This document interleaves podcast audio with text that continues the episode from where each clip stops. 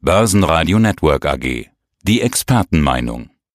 Einen wunderschönen guten Tag. Mein Name ist Salah Boumidi. Ich bin Head of Markets bei IG. Bei uns erhalten Sie täglich aktuelle Marktnachrichten, Analysen, aber auch, wenn es um Education geht, wichtige Themen, die Sie zum Trading verstehen müssen. Wir starten mit dem DAX. Der DAX startet die Woche mit Minus, allerdings gar nicht mehr so viel Minus, nach ganz vielen deutlichen Plustagen.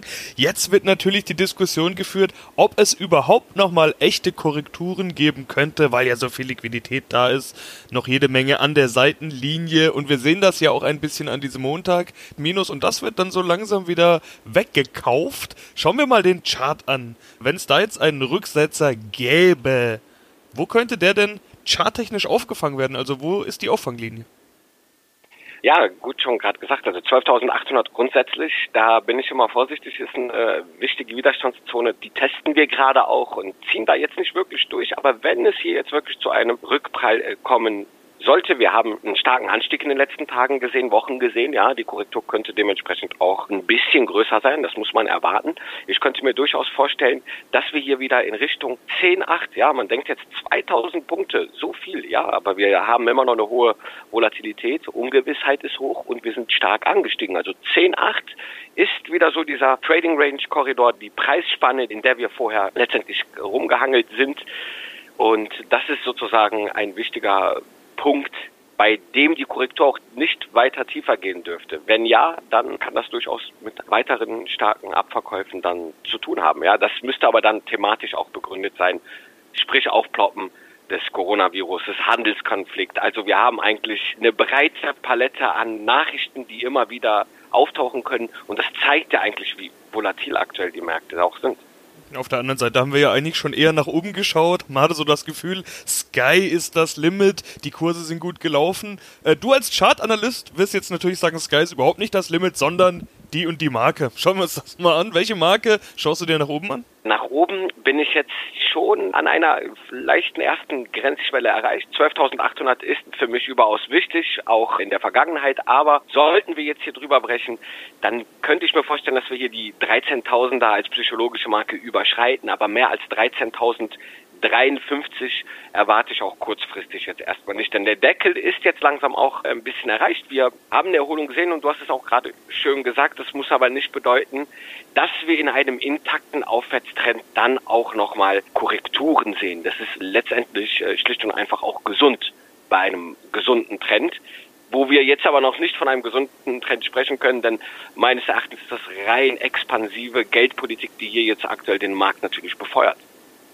getrieben werden die Weltbörsen natürlich auch immer durch die Wall Street, beziehungsweise die US-Börsen. Habe ich mal reingeschaut, an der Nasdaq sieht man irgendwie sowieso nichts von Crash und Corona, aber auch im S&P, den es ja erwischt hat, sehen wir eine erstklassige V-Formation, der ist fast schon wieder da, wo er gestartet ist, vor Corona. Wie ist denn die Lage in den USA? Ja, in den USA sehen wir auch wirklich nicht überraschend, aber das fällt jedem Trader so ins Auge, dass man wie du auch gesagt hast, dass man denkt, da war ja letztendlich, wenn man auf die Aktienindizes guckt, insbesondere auf den Nasdaq, da denkt man ja, da ist ja gar nichts gewesen. Was soll denn da? Corona, merke ich nichts von. Ja, das sind durchaus pandemiefreundliche Unternehmen, die hier im Nasdaq sind und 50 Prozent der Marktkapitalisierung des Nasdaqs wird von den großen Tech-Unternehmen gemacht. Also da ist eigentlich auch ein Konzentrationsrisiko, wenn wir uns das mal so anschauen würden. Wir werden gerade in dieser Corona-Zeit gerettet durch Amazon, Facebook und Co. Ja, also das sind die Gewinner der Krise. Die sind hochgewichtet im Nasdaq und auch in anderen Indizes, auch Weltindizes. Und das führt dazu natürlich, dass wir hier eine schnelle Erholung erstmal sehen. V-förmig, gar keine Frage. Im Nasdaq 100 sind über 80 Prozent der Titel schon bereits über der 200-Tage-Linie. Im S&P 500 gerade die 50 Prozent Schwelle so überschritten. Das zeigt, ob das jetzt nachhaltig ist, die Erholung, wird sich zeigen. Fundamental gesehen sehen wir, dass die expansive Geldpolitik der FED, der EZB, die weltweite Geldpolitik letztendlich expansiv ist und wir keine anderen Alternativen als an den Aktienmärkten finden und die Marktteilnehmer kaufen auch natürlich die Tiefs der Corona-Krise auch natürlich wieder ein. Aber wenn wir uns mal die Marktbreite ganz gewöhnlich mal anschauen, auch jetzt mal alle Indizes, Aktienindizes mal überflogen, denn die europäischen Indizes, der DAX, knabbert so an der 50-Prozent-Schwelle. Also 50 Prozent der DAX-Unternehmen liegen über der 200-Tage-Linie. Der FTSE, also der englische Index FTSE 100, der liegt mal gerade bei 43 Prozent. SMI 42 Prozent. Der AEX in Holland bei 35 Prozent der Titel gerade mal über der 200-Tage-Linie. Also wir sehen in Europa noch keine, auch wenn wir eine schöne Erholung sehen, jetzt noch nicht zwangsläufig eine nachhaltige Erholung. In den USA sehen wir zwar die Überschreitung der 50-Prozent-Schwelle, aber das liegt förmlich meines Erachtens auch an diesen starken Gewichtungen, ja, wenn wir uns das anschauen im Nasdaq beispielsweise, die jetzt eigentlich von Tech-Unternehmen getrieben werden. Das ist ein bisschen Übertreibung. Bei uns sind wir ein bisschen wenn wir uns die Erholung so anschauen, sind wir Europäer, neigen wir aktuell eher dazu, ein bisschen langsamer, vorsichtiger zu agieren in unseren Indizes, wohingegen die US-Indizes ja natürlich, muss man ja in Anführungsstrichen sagen, ja letztendlich das übertreiben. Ja, denn in den USA merkt man natürlich, das geht, schwappt auch zu uns rüber. Man hat eine Euphorie eingepreist. Man erwartet letztendlich, dass schnell ein Impfstoff gefunden wird, die Corona-Krise schnell ausgemerzt wird, die Pandemie letztendlich schnell ausgemerzt wird und dann kommen wir ganz schnell wieder zur Normalität. Ob das der Fall ist, das steht in den Sternen.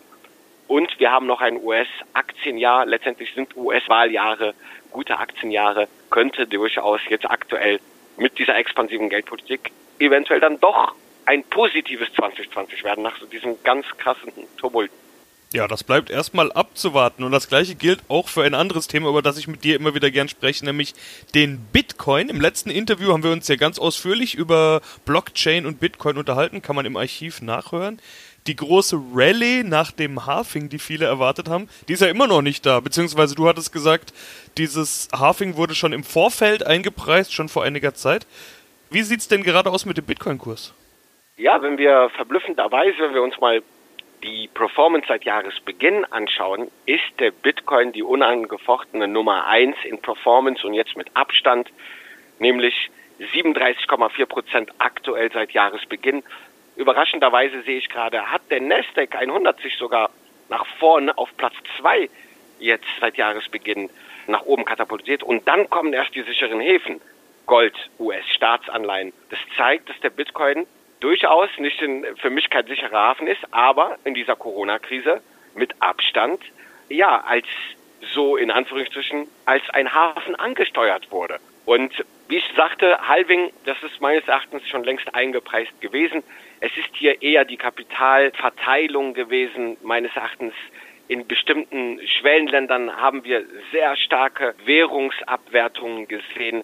Und das verunsichert gerade in Verbindung mit der Corona-Krise durchaus Marktteilnehmer und durchaus auch die Bevölkerung in einzelnen Ländern.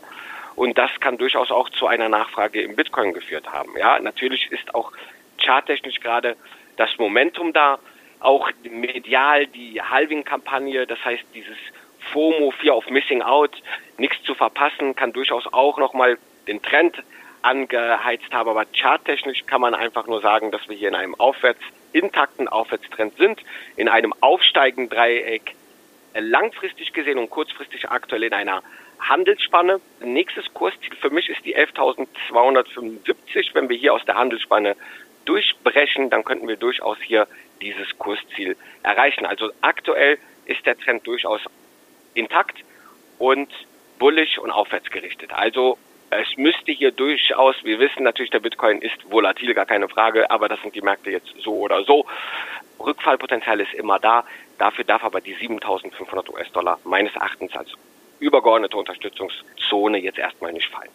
Ja, und dann gibt's noch zwei Einzelwerte, über die ich finde, dass wir auf jeden Fall noch sprechen wollten, weil sie total spannend sind. Der eine ist die Lufthansa. In den letzten Wochen ja schon viel im Gespräch gewesen. Inzwischen ist es offiziell, die steigt aus dem DAX ab. Genau heute in zwei Wochen wird es soweit sein.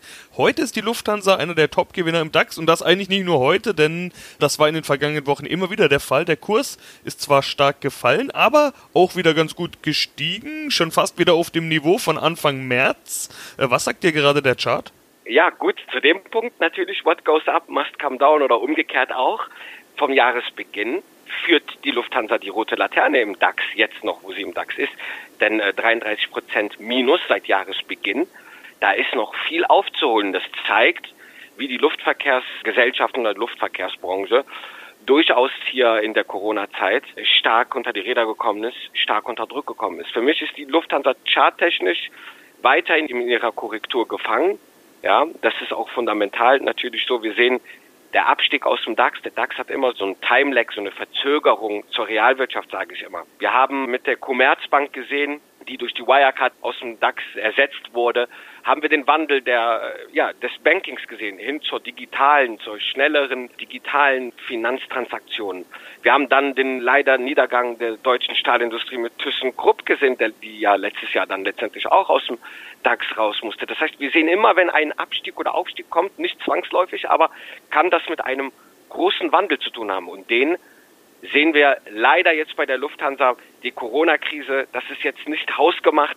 Da kann man, man steigt jetzt nicht ab, weil man nicht wettbewerbsfähig war oder es nicht konnte. Das ist leider einfach ein schwarzer Schwan in Anführungsstrichen, der aber dazu führen kann, zu einem erheblichen Wandel in der Zukunft in der Luftverkehrsbranche, ja, dass das zu einem großen Wandel in der Luftverkehrsbranche führen kann. Denn nach Corona wissen wir nicht, wie auch der Wandel bei der Bevölkerung ist. Werden wir so viel reisen? Werden Unternehmen sich überlegen, mehr Homeoffice zu machen, dementsprechend auch mehr Meetings? statt zwischen Düsseldorf und Zürich zu fliegen, einfach nur ein Homeoffice-Meeting zu haben zwischen Düsseldorf und Zürich, was dann durchaus auch die Reisefrequenz ja, der Geschäftsleute auch wieder senken kann. Ein Punkt, ein Faktor, der durchaus vielleicht eine Rolle spielen kann, aber da sind noch viele andere Faktoren, die letztendlich zeigen, ja, die Luftverkehrs Industrie steht unter Druck, wird durchaus, war schon in einer Konsolidierung vor Corona, das haben wir sehen können, wird aber jetzt durchaus noch härter sein und wir werden schauen, wie eine Lufthansa da durchkommt. Ich sage immer im Vergleich zu einer Ryanair, eine Ryanair ist leicht, kann wieder schnell abheben. Man hat da auch andere arbeitsrechtliche Maßnahmen, die man durchsetzt, Stichwort Kundigungsschutz und Unternehmen, Arbeitsrechte sind da anders eingestellt als bei der Lufthansa. Die Lufthansa ist schwer, ist groß und muss sich da durchaus ist es nicht das gleiche wie bei einer Ryanair. Da muss man durchaus sehen, wie die Zukunft aussieht, aber die staatlichen Hilfen dürften durchaus helfen. Da ist die Frage der Mitsprache dann natürlich eine große Rolle. Der Staat will sich aber da aktuell nicht so wirklich einmischen. Kurzfristig 2020, 2021 bin ich bei der Lufthansa jetzt erstmal ein bisschen skeptisch. Da muss ich jetzt erstmal alles ordnen meines Erachtens, bis sie wieder Richtung Norden abheben kann. Und dann haben wir noch eine Aktie, über die wir auf jeden Fall sprechen müssen, nämlich Wirecard. Das ist ja inzwischen sowas wie der Lieblingswert der Trader geworden. Kein Wunder bei der Volatilität, wie man es eigentlich gar nicht so häufig sieht bei einem DAX-Wert. Hier gibt's wieder neue Meldungen vor dem Wochenende. Razzia beim Vorstand, BaFin ermittelt, Verdacht auf Marktmanipulation und so weiter. Immer wieder Gerüchte, immer wieder Meldungen. Genau das, was Spekulationsdruck erzeugen kann. Wie sieht's gerade aus bei Wirecard? Ja, bei der Wirecard wie du es schon erwähnt hast, ist ja eigentlich, wenn ich mal, wenn wir mal so schauen, wir sie ja in den USA durchaus ein Tech-Unternehmen, wenn wir uns Konkurrenten von der Wirecard anschauen, die sehen eher Corona-freundlich aus, pandemiefreundlich. Die haben bei weitem viel bessere Performance erreicht als die Wirecard selbst. Und das liegt leider an diesen fundamentalen Nachrichtenstreitigkeiten, ja, Unsicherheiten bei den Anlegern. Und das bringt natürlich auch die Volatilität mit sich. Charttechnisch bin ich auch fundamental bin ich bei so einer Aktie, wenn die Nachrichten sich in diese Richtung verlagern, bin ich da immer vorsichtig. Ich bin ein Volatilitätstrader, aber gerade in Aktien, wenn es dann so fundamentale Nachrichten gibt, bin ich da eher an der Seitenlinie, weil da kann man nie einschätzen, wie es aussieht charttechnisch. Könnte ich mir durchaus vorstellen, dass wir jetzt weiterhin volatil bleiben Ausbrüche nach oben oder nach unten sind durchaus möglich, ja, sollten aber eher in einer Seitwärtstendenz jetzt sich verhalten. Natürlich ist der Gesamtmarkt, der DAX da, spielt natürlich da auch eine Rolle.